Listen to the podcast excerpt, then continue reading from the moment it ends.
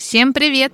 Это подкаст «Го учиться» и мы его ведущие, главный редактор Forbes Education Маруся Миронова и журналист и продюсер Forbes Глеб Силко. В нашем подкасте мы рассказываем о том, что обучение непрерывно и многогранно, и что на самом-то деле образовательная траектория подстраивается под вас. А вот как выстроить ее эффективно, поговорим подробнее. И сегодня о трансформации образования. 83% россиян убеждены, говоря о школе, что она должна в первую очередь давать знания, и ждут они от нее также организацию досуга детей и обеспечение доступа к спортивным секциям, библиотекам и внеклассным кружкам, и уже потом все остальное. Ну а что же касается высшего образования, то по статистике число студентов российских вузов за последние 10 лет, с 10 по 20 годы, сократилось с 7 до 4 миллионов. И многие связывают это с падением самого престижа высшей школы как таковой. Вместе с тем, опрос SuperJob показал, что только только 43% родителей одиннадцатиклассников хотят, чтобы их дети поступали в ВУЗ, тогда как вот в 2010 году таких было аж 80%. И еще 21% ответили, что ребенок отправится в профучилище, тогда как в 2010 году таких было лишь 8%. Сегодня с нами в студии Ольга Назайкинская, директор Центра трансформации образования Московской школы управления Сколково. Вместе с Ольгой мы разберемся в том, как может быть выстроено непрерывное обучение и какие изменения необходимы системе образования, а также поговорим об основных тенденциях ее развития. Добрый день, Ольга. Добрый день. Добрый день. Сразу с места в карьер хочется прыгнуть и поговорить о том, что существует такая до сих пор советская парадигма мышления и подхода к образованию. Соответственно, школа, университет, работа, ну и где-то там уже путь заканчивается рано или поздно. И вот отойти от нее людям очень-очень сложно. Как на самом-то деле вот при современных подходах сейчас выглядит вот этот образовательный путь, каким он может быть? Ну, давайте начнем с того, что вот эта траектория школа, университет, работа это как раз э, эксклюзивная траектория в советское время была, а не массовая. Mm. Да, потому что у нас только 10% примерно плюс-минус э, поступали в ВУЗ, а все остальные шли профессию получать, профтехучилище, потом на работу мы понимаем, что было очень ограниченное количество мест бюджетных, а не бюджетных не было. Соответственно, люди могли поступать только на определенное количество мест и под определенное количество запросов высококвалифицированных дальше рабочих мест. Вот этот бум школа, вуз, работа. Он как раз случился после того, как э, закончился Советский Союз. Э, у нас стало очень много высшего образования, много платного высшего образования. Можно позволить было себе все что угодно. Плюс не было, не стало обязательств отрабатывать после окончания университета. Полная свобода. И вот тогда случился этот бум, этот бум и вот э, эта траектория стала массовой. Хорошо, что он случился. Я вообще хорошо считаю, что хорошо, что проходят разные волны, разные этапы развития системы. А, нельзя ей находиться в статичном состоянии, это ее угнетает. Поэтому да, это хорошо. А, что был такой взрыв возможностей. Хорошо, что потом, через какое-то время, начали, начали мы задумываться все о качестве образования, и ситуация нашла, начала меняться. Количество вузов стало сокращаться, очень много частных университетов закрылось и так далее. А, так что это нормальный, естественный, хороший, продуктивный, я бы сказала, процесс. Значит, что сейчас происходит? Абсолютно э, точная фиксация о том, что люди начали задумываться о том, правда ли, что это единственная такая траектория, единственная правильная траектория а, школа, университет, а, работа. И начались а, некоторые попытки отходить от этой траектории. Сначала только самые смелые, это делали сейчас, это уже более массовая история становится. Первое — это, конечно же, переход э, или большее внимание в сторону колледжей, среднего профессионального образования. Это составная траектория колледж, потом университет. А, это Плюс, значит, там еще что играет? А, бакалавриат, магистратура с перерывом между этими двумя программами. Ну и, конечно же, выстраивается история с а, таким пожизненным образованием, да, образование через всю жизнь. А, после университета мы работаем, и уже через небольшой период времени, там, буквально там, иногда даже года два, иногда даже раньше возникает необходимость еще поучиться, еще поучиться, повышать свою квалификацию, таким казенным языком скажу, а на самом деле достраивать себя, до определенного уровня, который требуется в той или иной ситуации. Как вы считаете, ваше мнение профессиональное и личное, действительно ли нужно учиться всю жизнь? Я думаю, да, а, потому что у нас жизнь так быстро меняется. Я уж не говорю про то, что быстро меняются технологии, особенно в а, высокоточных отраслях или индустриях. Но и, в принципе, появляются какие-то новые решения, какие-то новые ситуации. Человек сам меняется, у него по его жизненному пути возникает ситуация, когда ему надо осмыслить свой опыт. Он, например, решает а, перейти в другую сферу деятельности. И таких моментов в жизни становится все больше и больше. Во-первых, жизнь усложняется. Во-вторых, люди становятся более такими рефлексивными, что ли, или открытыми к новому. И в-третьих, предложения есть. Много такого предложения, которым можно воспользоваться. Я имею в виду предложения образовательных программ на рынке, которым можно воспользоваться. Вопрос в другом. Как мы воспринимаем образование? Как вот эта формальность, ну, там, послушать лекции, написать какую-то работу, сдать, получить корочку. Ну, конечно, вот это не надо нам через всю жизнь никому. Сейчас большим спросом пользуются образовательные курсы или образовательные мероприятия, которые могут даже и не сопровождаться никаким формальным документом. Но ценность его как раз в том, что вы что-то поняли про себя новое, или какой-то навык приобрели дополнительный, или с людьми с какими-то вступили в коммуникацию, и это вас обогатило содержательно, эмоционально, прочее. Вот, то есть, если мы про такое образование говорим, то да, нужно через всю жизнь. А насколько взрослые люди охотно идут учиться? Вот я имею в виду, что никогда тебе там 20, 25, даже 30, а вот уже там 35, 40, 50, 60, как решиться пойти учиться, то есть спуститься со своего карьерного, профессионального Олимпа, где ты, наверное, эксперт, успешный человек, и пойти куда-то, признав, что тебе не хватает каких-то знаний, и, возможно, а, воспринимать эти знания от людей, которые тебя младше. Да, есть такой момент, э, и я могу сказать, что еще лет 10 назад было намного тяжелее этим людям решиться на а, обучение, особенно таким состоявшимся, успешным людям. Сейчас ситуация меняется все-таки. Все еще сложно решиться многим, особенно мужчинам, особенно очень статусным, особенно в районе 50 плюс. А вот это поколение, которое в районе 35, оно как-то более уже открытое, живое, понимает просто необходимость или даже имеет потребность в обучении. Но, тем не менее, всегда это, это же надо признать, что ты чего-то не знаешь. Угу. А в нашей культуре, в нашей традиции не принято признать, особенно если ты начальник, конечно, не принято признавать, что ты чего-то не знаешь. А, непродуктивно, но не принято. Соответственно, люди э, определяются, решаются, что им в этом помогает. А, во-первых, помогает, конечно же, точное понимание, зачем. Мне зачем учиться? Вот какой вопрос я хочу решить? Что мне не дает двигаться дальше? Соответственно, чему я хочу научиться? Потому что просто так пойти обучиться, в смысле развлечься, провести так время, тоже вариант, да, но менее продуктивный.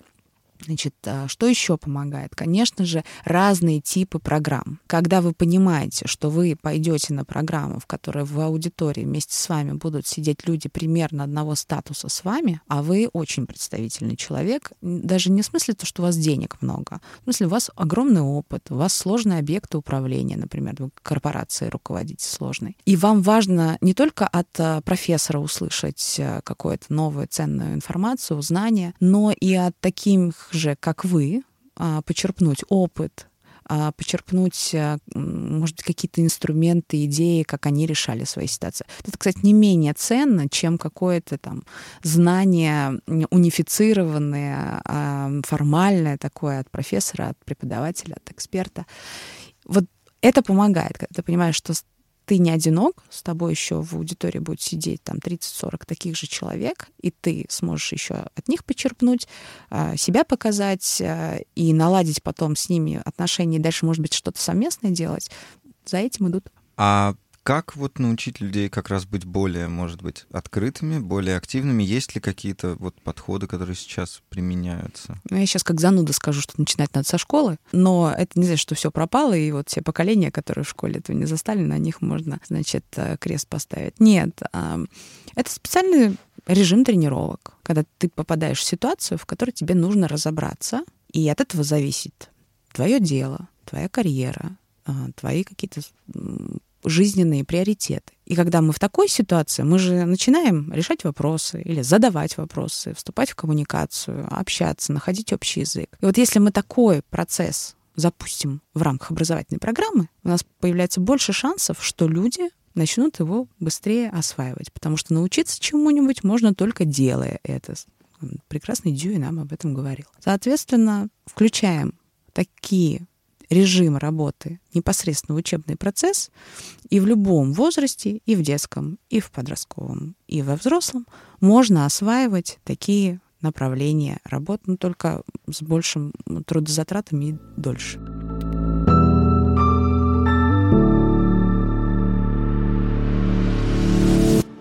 Ну вот, к слову, о школе как раз. А, если говорить про то, как, какой она должна быть сейчас, кто там должен преподавать, кто и как должен учиться, давайте вот в эту сторону подумаем. Расскажите, как вы видите ту школу, из которой выйдут те люди, которые смогут учиться всю жизнь. Когда мы начинаем говорить про современную школу, как-то все время э, такой образ возникает, что это такое модное здание, светлое, красивое, без коридоров и классов, а с какими-нибудь пространствами образовательными. Э, добрый, радостный учитель, вокруг него детишки чем-то там занимаются, в, с партами не, себя, не сидят, значит, своими делами занимаются, какими-то рисуют, что-то еще.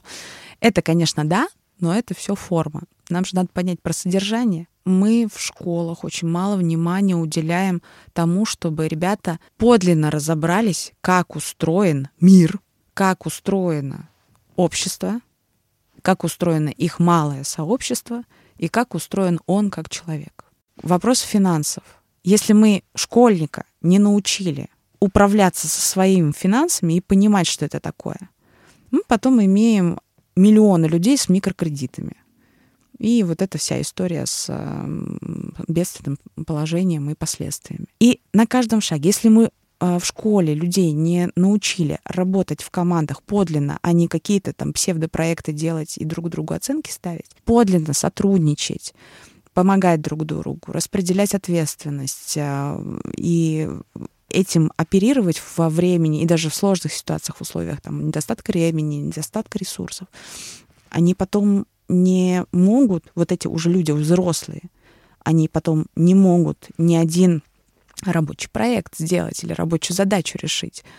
Ходим по головам, а, какая-то грызня офисная и прочее. Если мы в школе не научили человека а, тому, что такое семья и какие могут быть варианты семей, а вложили в голову, что есть правильные как бы семьи и неправильные модели семей, мы потом и пожинаем это все. Хорошо, что сейчас хоть психотерапия у нас развивается немножечко, а так целое несчастные поколения людей. Вот есть эм, один из подходов, э, кстати, вот финские школы очень активно используют, он называется phenomenon-based learning, mm-hmm. да, изучение через феномены.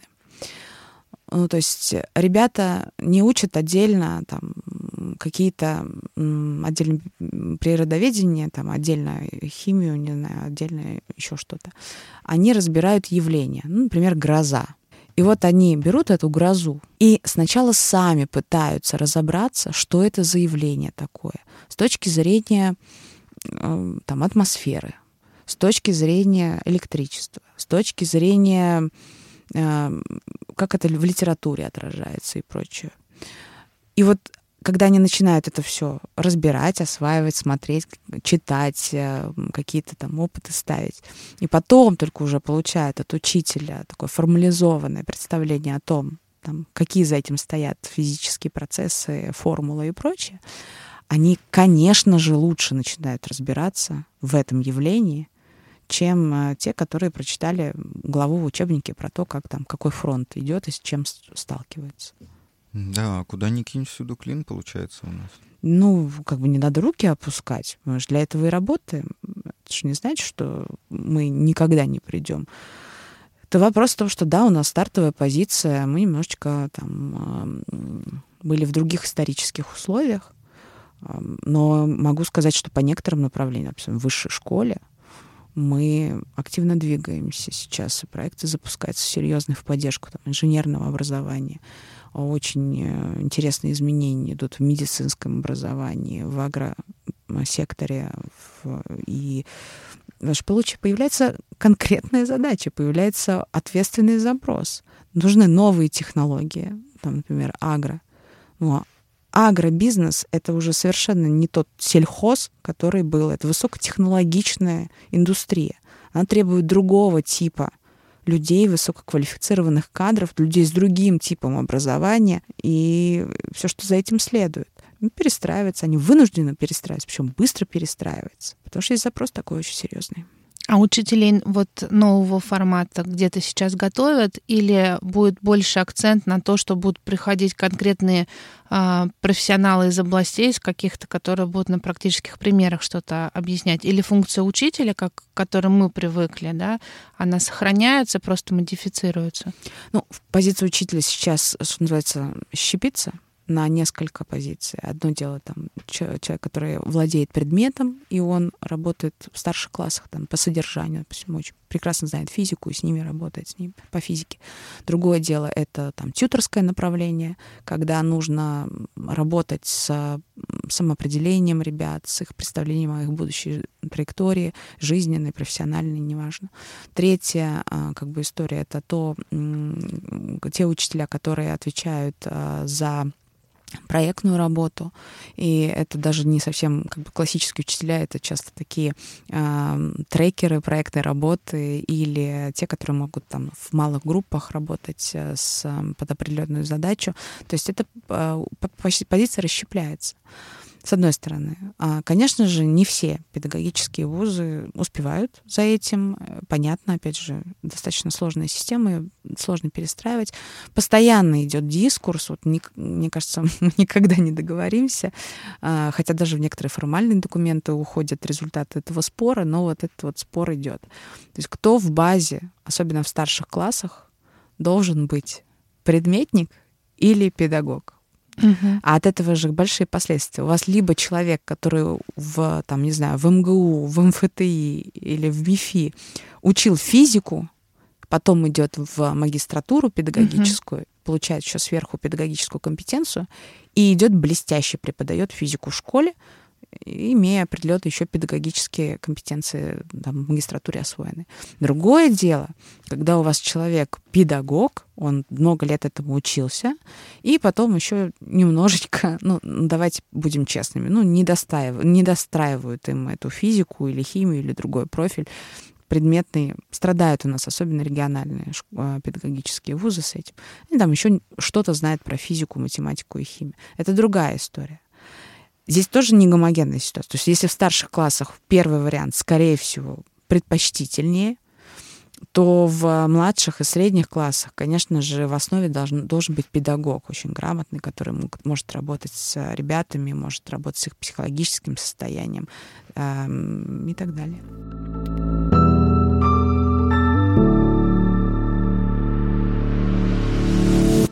Хочется перейти уже к среднепрофессиональному образованию, потому что вот мы видели и по статистике, и в целом а, действительно там вот трансформация заметнее всего, потому что раньше это была вообще совсем непопулярная история, куда как бы шли не от лучшей там какой-то жизни или не от неопределенности. Сейчас наоборот и престиж повышается, и само оно как-то становится понятнее, определеннее, что ты идешь уже ближе к профессии сразу. И там вот как раз больше и руками, и все такое.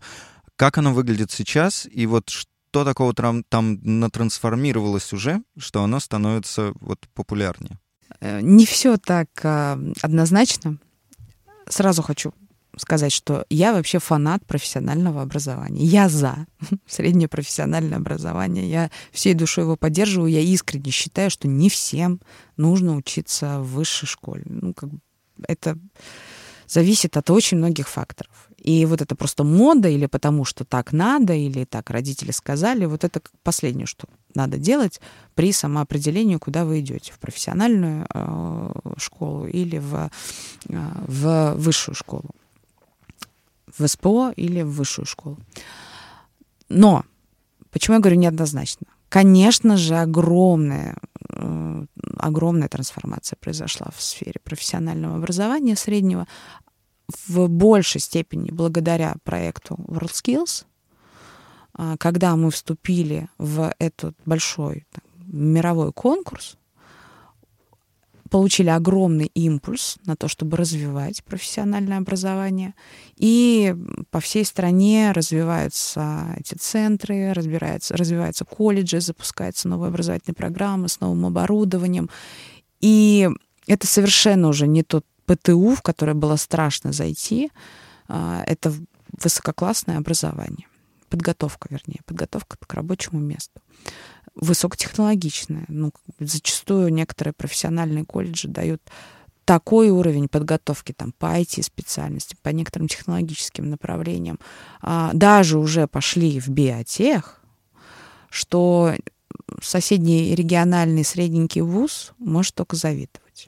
Ну, так оборачивается ситуация. Конечно же, это не стопроцентная ситуация во всем СПО страны, но существенное качественное изменение. То есть это за здравие. Теперь давайте немножечко, значит, э, за упокой поговорим.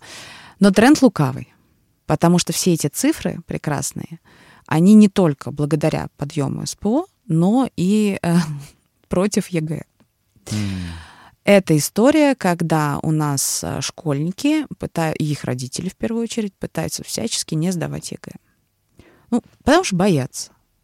Есть накачка такая информационная, психологическая, зачастую оправданная. Это правда большой стресс. И некоторые школы, и руководство школы, и преподаватели школьные не всегда адекватно себя ведут по отношению к этому экзамену и подготовке к нему. И вот чтобы избежать вот этого, ну, просто травмы психологической, многие выбирают путь. После девятого я иду в очень приличный колледж, спокойненько там учусь, еще и профессию получаю, еще и взрослым становлюсь быстрее, самостоятельным. А потом вполне себе могу пойти сразу вон и в, университете доучиться, и сразу вышку получить. И таких ну, очень много. И вот этот процент, ну, просто по некоторым данным, там мы видим, что 50% школьников в некоторых регионах после этого класса уходят в СПО. А колледжи им хватает при таком количестве?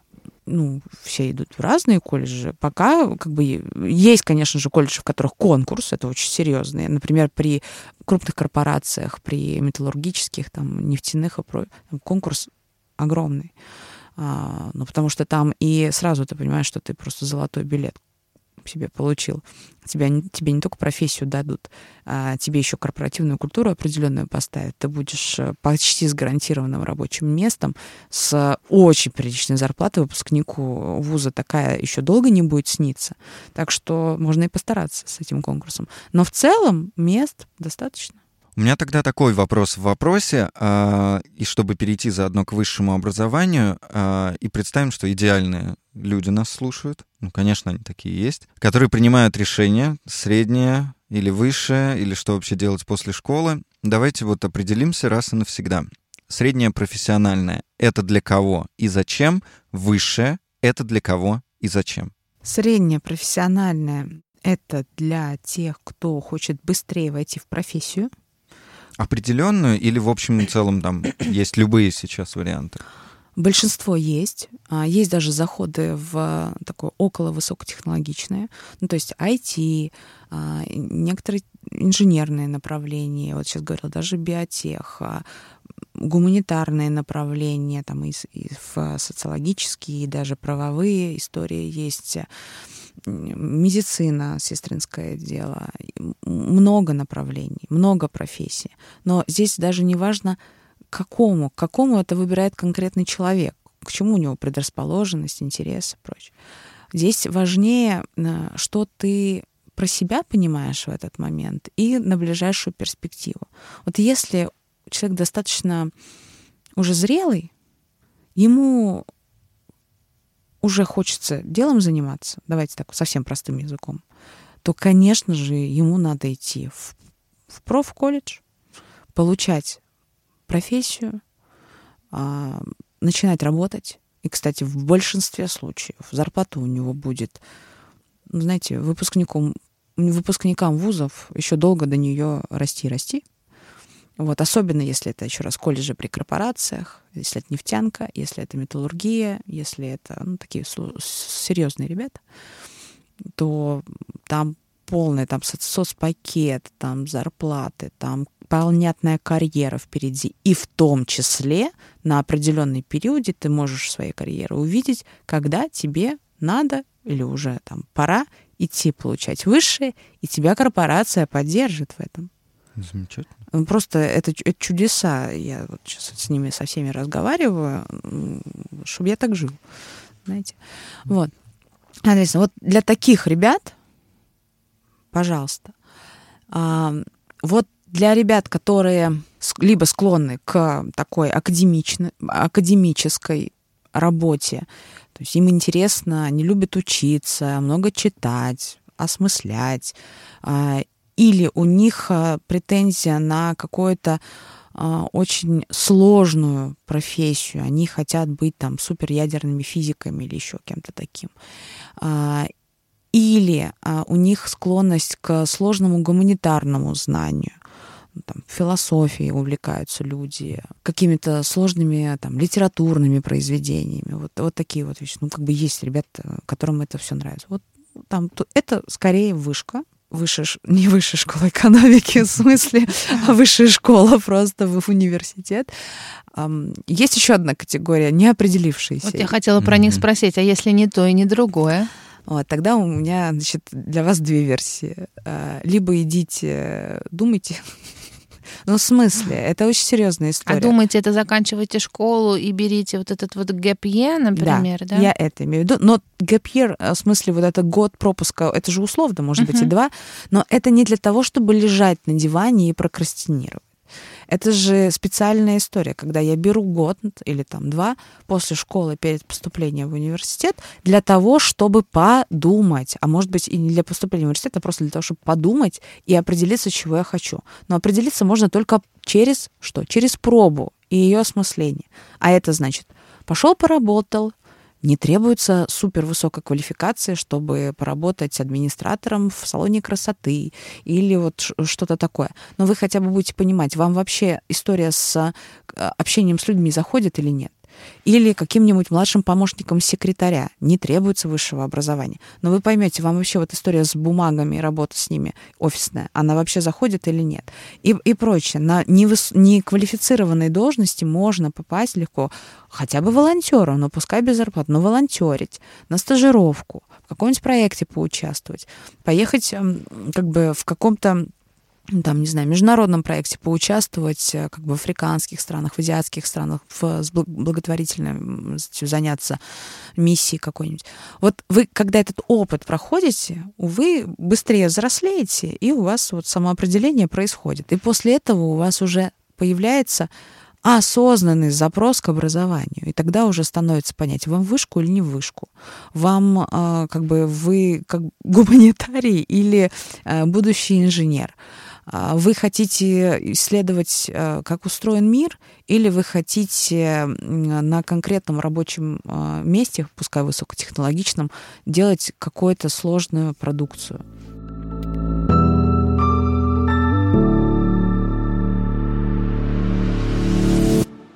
Очень много говорили про трансформацию. Трансформацию школ, а, трансформацию педагогического ремесла, то есть что должно быть первостепенным предмет или умение преподавать, или и то, и другое. А перестройка внутри университета, когда вот сам подход меняется. И вот по моей системе, которая внутри головы выстраивается, все упирается, в принципе, в ректоров вузов, которые должны менять свои университеты, получается, да, которые должны как раз а, обеспечивать это образование, для всех тех людей, про которых мы говорили, насколько они готовы к изменениям, насколько они готовы к трансформации, кто им помогает, возможно, есть какая-то группа поддержки э, методической, финансовой, психологической, потому что вот кажется, что, ну, помимо государства, которое это регулирует, да, а, всю систему образования, на их плечи, на плечи ректоров как раз а, ложится весь этот груз ответственности этой трансформации, потому что звучит все прекрасно, но надо же все реализовывать.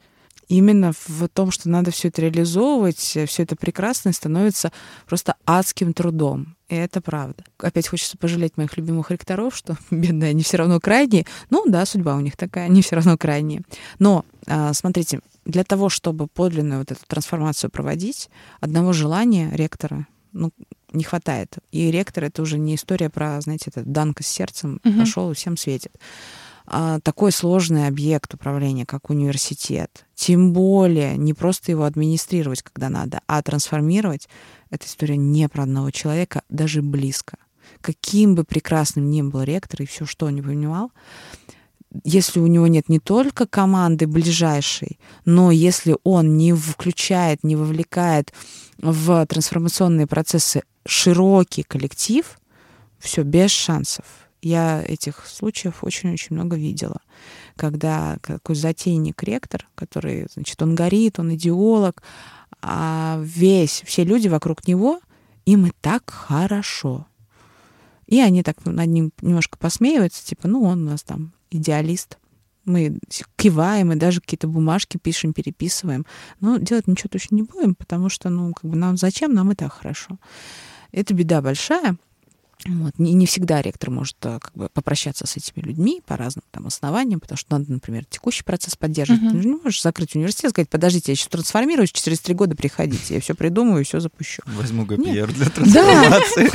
Точно. Это как вот мы как бы самолет летит, а двигатель надо пересобирать, пока он летит. Вот, собственно, это же очень тяжелая история. И придумывается, конструируется много разных схем как это сделать. Чуть ли не два одновременно университета существуют под одной крышей, которые продолжают доучивать по старым программам, а это новый запускает. Это два разных коллектива преподавателей, два разных, две разные бухгалтерии в пределе, понимаете? Uh-huh. Вот. Там все еще хамят, а здесь уже умеют, э, значит, по-другому считать там, себестоимость программы и пытаться, во всяком случае.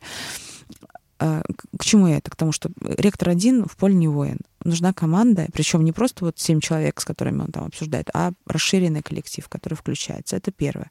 Второе. Какие есть системы поддержки? Во-первых, самая главная поддержка, ну, смотря как посмотреть, можно посмотреть как вызов, а можно посмотреть как поддержка. Это вот проект а, Приоритет 2030, программа Приоритет 2030, которая запущена вот, была а, летом, осенью прошлого года этого учебного года. Да, вот так, это правильно. Да, в сентябре, значит, состоялась комиссия, отбор. Это программа поддержки как раз трансформирующихся университетов. Университеты, которые готовы вложиться в свое развитие интеллектуально, экспериментировать, в хорошем смысле этого слова, конечно же, запускать изменения, а, которые нужны и сообществу, и государству, и экономике сейчас в том числе историю с 2 плюс 2 плюс 2, историю с индивидуальными траекториями, историю с технологическими разработками и технологическим суверенитетом, который сейчас максимально актуален. Вот это все университет оформляет свою программу развития, заявляет, что я буду делать вот это, буду получать вот такой результат в такой-то срок, двигаться буду вот таким путем. И экспертная комиссия, в том числе и министерство, здесь верит или не верит, в данном случае там верит, и выдает грант. Ну, существенное финансирование под эти обязательства. Не просто там зарплату всем раздать, повысить, а вот под эти обязательства выдается грант.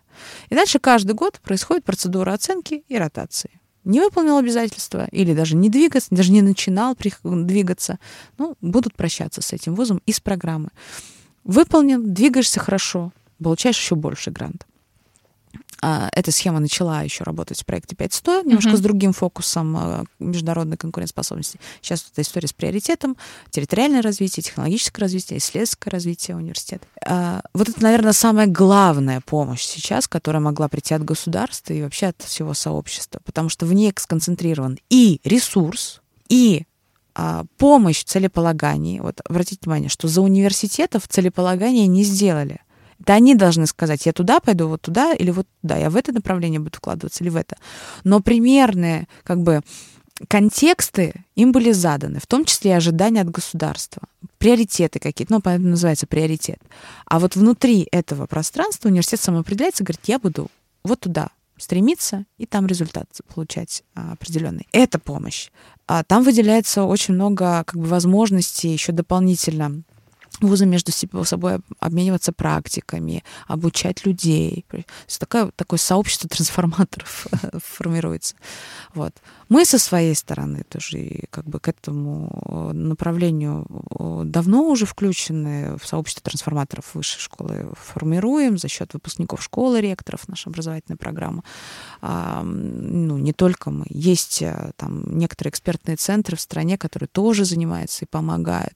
Это и в высшей школе экономики, это Центр Северо-Запад, а, ну, как бы мы все, все, кто может, все академическое, такое даже не академическое, экспертное сообщество в, в высшей школе, а, все чем могут, университетам помогают в этом движении. Ольга, спасибо вам большое. Вывод, наверное, этого выпуска э, будет в том, что образование — это осознанность. То есть про осознанность принято говорить э, в личной э, психологии, да, что ты должен себя любить, понимать, кто ты в этом мире, какой ты в этом мире. Но чем больше мы говорим про образование, тем больше становится понятно, что образование — это про осознанность. Зачем тебе нужно образование и нужно ли оно тебе, какое образование нужно или не нужно, как выстраивать этот путь в образовании тебе лично или ты, там своему ребенку, да, а, на каждом шагу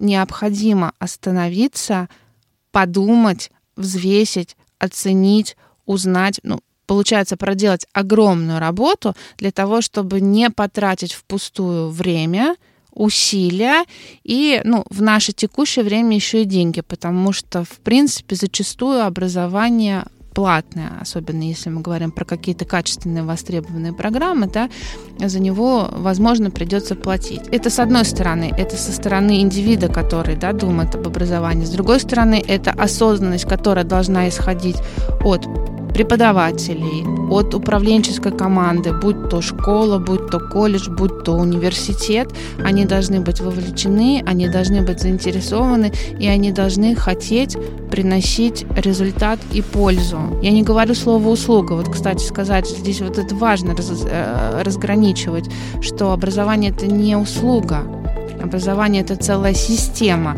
осознанная, которая должна давать пользу тем людям, которым это образование нужно. Осознанность наша все. Спасибо большое. Спасибо, а, Ольга. Услышимся в следующих выпусках нашего подкаста «Го учиться».